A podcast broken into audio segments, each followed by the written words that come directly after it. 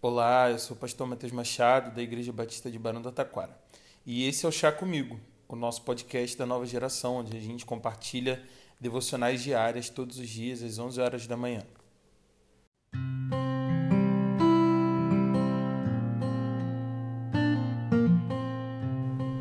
Provérbios no capítulo 19, no versículo 11, nos diz o seguinte: A sabedoria do homem lhe dá paciência. Sua glória ignorar as ofensas. É fácil falarmos sobre paciência quando não estamos esperando nada, quando nossas relações estão em dia ou quando já passamos por algumas provas. Falar de paciência quando as coisas estão bem geralmente traz um tom muito complacente para nossa discussão. E aí, aquele conselho se torna apenas uma fala sem sal, que a gente não dá a menor importância. Eu quero te dizer que esse texto não poderia ter vindo a mim num dia de maior impaciência, num dia em que ofensas me tiraram do curso natural e do meu próprio eixo. Tenho aprendido na terapia a importância do incômodo, da angústia e da saída da nossa zona de conforto. Todas elas produzem uma estranheza que faz a gente repensar a vida, as nossas falas, os nossos desejos, as nossas atitudes como um todo. Aprender a acolher a angústia tem sido um processo estranho, mas de crescimento absurdo. No entanto, eu percebo que a impaciência não me ensina nada. Absolutamente nada. Ela tira o meu foco do que está acontecendo agora. Ela me coloca para pensar constantemente em coisas que eu não posso resolver agora. Ela me coloca sentado na cadeira da ansiedade, onde eu não tenho o que quero aqui e agora. Por isso, a paciência é uma virtude mais do que isso, ela faz parte do fruto do Espírito. É algo que nasce a partir do trabalho do Santo Espírito no nosso ser. E isso não é coisa para gente elevada, que cresceu na vida e já viveu muito. Isso é coisa para gente como eu e você, que consegue observar o produto da sua impaciência, respira fundo e diz para si mesmo: um dia de cada vez.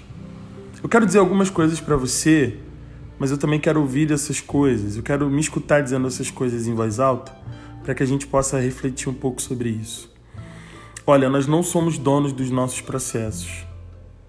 Nós, nós não somos donos do tempo e dos processos dos outros.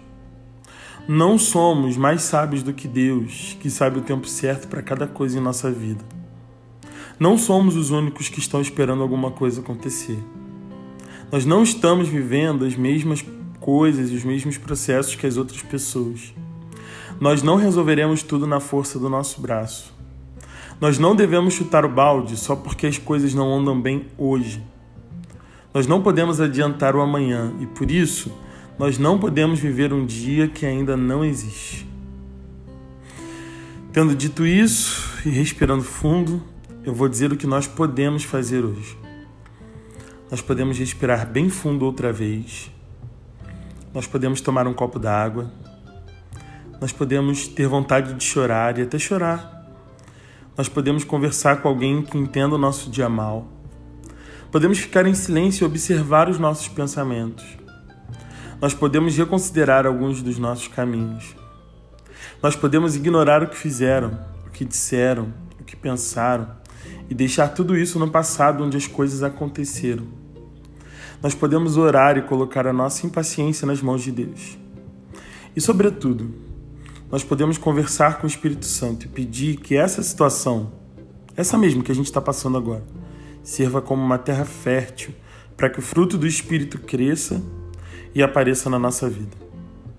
Eu quero terminar o chá de hoje com um lembrete do sábio Lenine. O que a gente espera do mundo, o mundo espera de nós. Um pouco mais de paciência. Que Deus nos ajude nesse processo. Que Deus te abençoe. Até breve.